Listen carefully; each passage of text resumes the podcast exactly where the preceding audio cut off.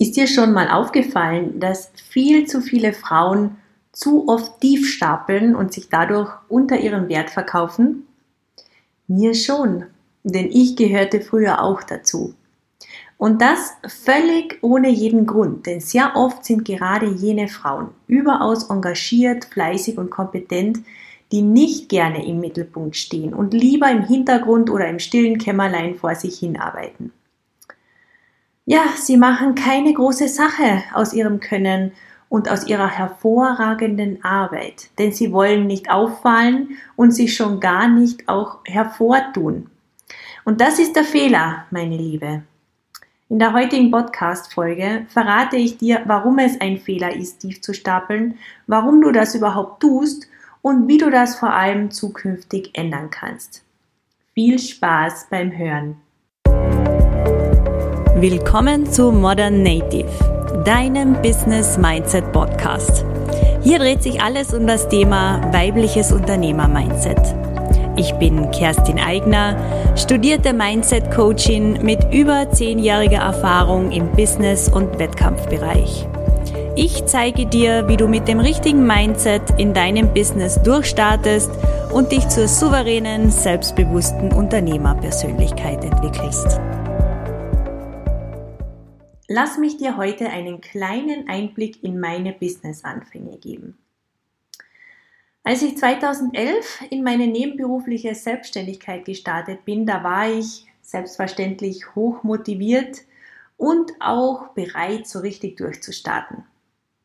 Ich habe damals als Mentalcoach für Sportlerinnen und Sportler gearbeitet und damals war es auch noch gar nicht so weit verbreitet, sich mit Mindset-Arbeit auseinanderzusetzen man hat erst damit begonnen, so richtig darauf Wert zu legen und äh, vor allem auch zu verstehen, wie wichtig es ist, seine innere Einstellung, seine Gedanken und Gefühle nicht nur zu kennen und zu reflektieren, sondern auch daran so zu arbeiten, dass alle drei für einen arbeiten.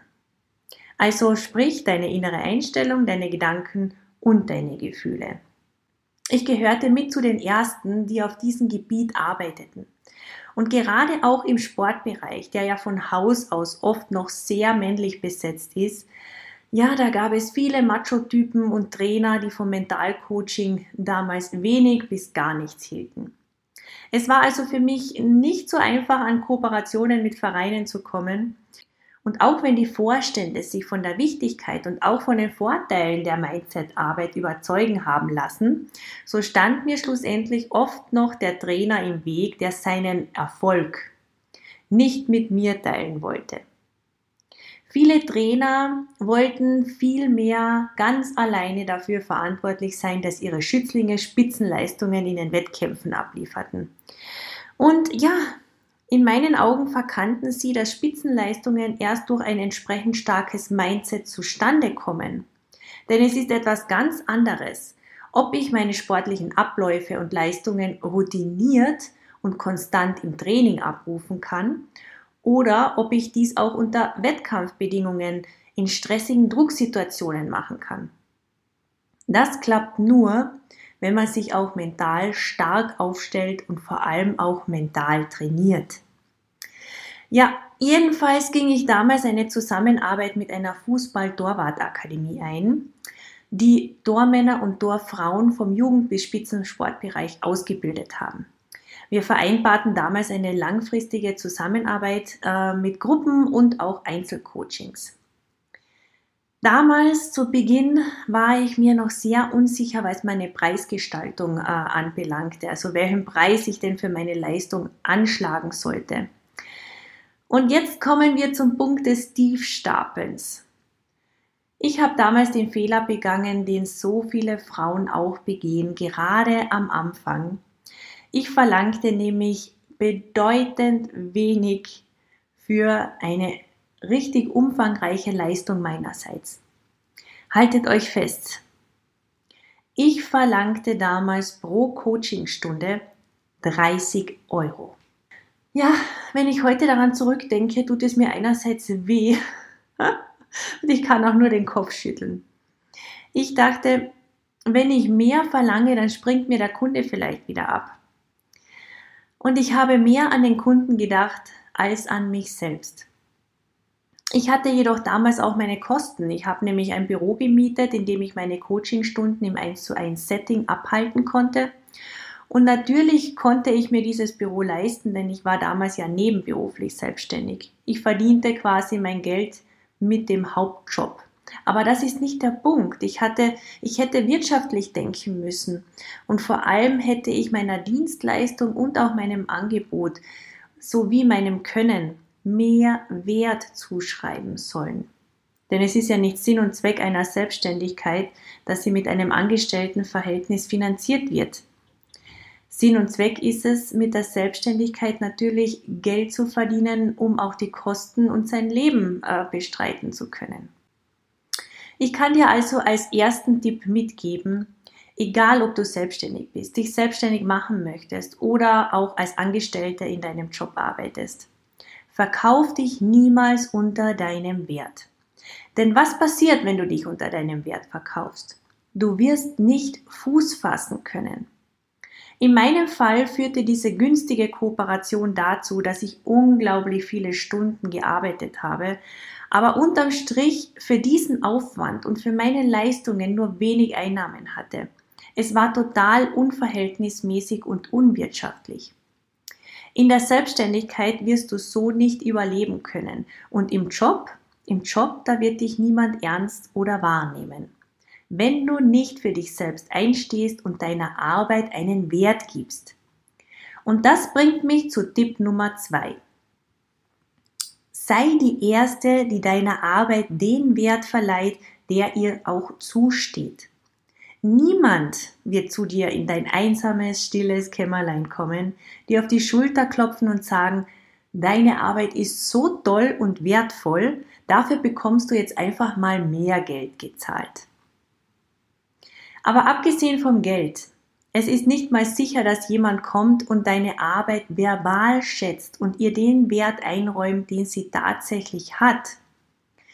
Wenige Vorgesetzte haben, leider, tatsächlich diese Qualität und auch Führungspersönlichkeit, dass sie die Arbeit ihrer Mitarbeiterinnen und Mitarbeiter offen schätzen können und auch dankend und lobend erwähnen. Deshalb musst du selbst diejenige sein, die für sich selbst weiß, meine Arbeit ist unglaublich wertvoll. Ich bin gut in dem, was ich tue und ich hab's vor allem wirklich drauf. Mein dritter Tipp lautet daher, wenn du dir schwer damit tust, deiner Arbeit den Stellenwert zu geben, den sie verdient, wenn du gerne zu tief stapelst und nicht auffallen möchtest, dann schreib dir diese Sätze auf und sag sie dir jeden einzelnen Tag laut vor. Das sind Sätze wie ich bin gut oder ich bin verdammt gut in dem, was ich tue. Ich hab's drauf, meine Herangehensweise unterscheidet sich von den anderen. Zähle auch gleich ein paar deiner Stärken auf oder Dinge, die dich von anderen abheben. Zum Beispiel, ich baue meine Projekte logisch auf. Ich bin organisiert und strukturiert. Ich bin genau und gewissenhaft. Ich kann Zusammenhänge herstellen oder ich habe ein gutes Gespür. Schreib vor allem auch auf, dass deine Arbeit wertvoll ist. Ich mache gute und wertvolle Arbeit und sag dir diese Sätze jeden Tag laut vor. Es sind keine erfundenen Sätze. Du weißt in deinem Inneren doch ganz genau, dass du recht hast mit dem, was du da behauptest. Fühl mal in dich hinein. In deinem Inneren wirst du spüren, dass du recht hast. Du weißt, dass du gute Arbeit leistest. Bisher hast du es nur nie gewürdigt. Und wenn du Bedenken hast, dann kann ich dir aus meiner Erfahrung eines mitgeben. Die meisten Menschen haben bei weitem nicht das drauf, was du drauf hast. Vieles ist sehr oft einfach nur Schein und Sein und Gelten und ja, du weißt schon. Es gibt so viele Menschen, die einfach mehr darüber reden, was sie alles können, was sie alles tun und wie erfolgreich sie es tun. Doch wenn man dann schlussendlich wirklich mal hinter die Kulissen blickt, dann merkt man oft schnell, es ist einfach nur Schall und Rauch. Ich habe das so, so oft erlebt. Was diese Menschen gut können, ist sich zu verkaufen und damit stechen sie dich aus. Sprich, jemand, der weniger drauf hat als du, wird den Job oder den Kunden bekommen. Einfach, weil er sich besser verkauft als du. Wenn du also weiterhin in deinem stillen Kämmerlein sitzt und darauf wartest, entdeckt zu werden, dann wach auf, meine Liebe. Niemand wird zu dir kommen. Du musst viel mehr in Erscheinung treten. Schauen wir uns an, welche Gründe es denn haben kann, dass du zu tief stapelst. Es sind in jedem Fall Mindset-Gründe. Es hat mit dem zu tun, wie du dich selbst siehst, wie du zu dir selbst stehst, welche Prägungen du vielleicht auch hast, zum Beispiel Eigenlob stinkt oder als Frau darf man sich nicht so in den Mittelpunkt stellen. Alles Überzeugungen, die in dir vielleicht vorherrschen können. Das kannst nur du beantworten. Du musst mal selbst ein bisschen bei dir nachforschen. Weitere Mindset-Gründe könnten zum Beispiel sein, dir fehlt der Glaube an dich selbst und bei dir überwiegen einfach die Selbstzweifel. Du bist zu unsicher und möchtest vielleicht nicht auffallen. Oder du bist einfach auch zu perfektionistisch und glaubst noch besser sein zu müssen. Sprich, du erkennst deine aktuellen Leistungen gar nicht erst an. Also ich kann dir sagen, ich würde heute niemals mehr 30 Euro für eine Coachingstunde verlangen, weil ich heute eine andere Sicht auf mich und mein Angebot bzw. auch auf meine Leistung habe. Wenn du dir aktuell schwer tust, deiner Leistung den Wert zu geben, den sie verdient, dann halte dir vor Augen. Jede Physio- oder Personal Training Stunde, die kostet bedeutend mehr. Oder wenn du privat zu einem Arzt gehst und mit dem ein fünfminütiges Gespräch über deine Symptome führst, verbunden mit einer zehnminütigen Untersuchung, dann zahlst du locker schon mal 100 Euro. Du zahlst das ohne mit der Wimper zu zucken, weil es ein Arzt ist, und es ganz normal ist, das zu zahlen. Du hinterfragst es nicht mal. Also warum hinterfragst du deine Leistung? Es geht nicht darum, jemanden abzuzocken.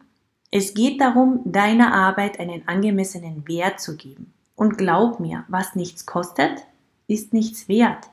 Höhere Preise implizieren auch Qualität. Ein Kurs zum Beispiel enthält mehr Wert, wenn er mehr kostet und die Leute werden eher bemüht sein, diesen Kurs auch zu absolvieren.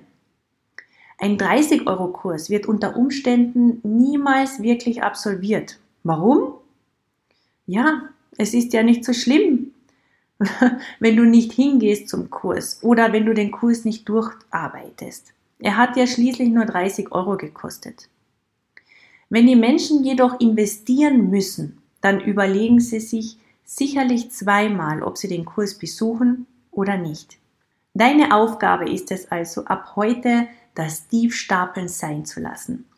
Analysiere dich und deine Arbeit einmal ganz sachlich und dann arbeite an deinem Mindset. Verändere deine innere Einstellung zu deiner Arbeit und zu deiner Kompetenz. Denk daran, deine Arbeit ist wertvoll. Deine Arbeit ist wichtig. Du arbeitest hervorragend. Ja, sag dir das ruhig. Es ist richtig und es ist wichtig, dass du das tust. Ich wünsche dir ganz viel Erfolg. Alles Liebe, deine Kerstin.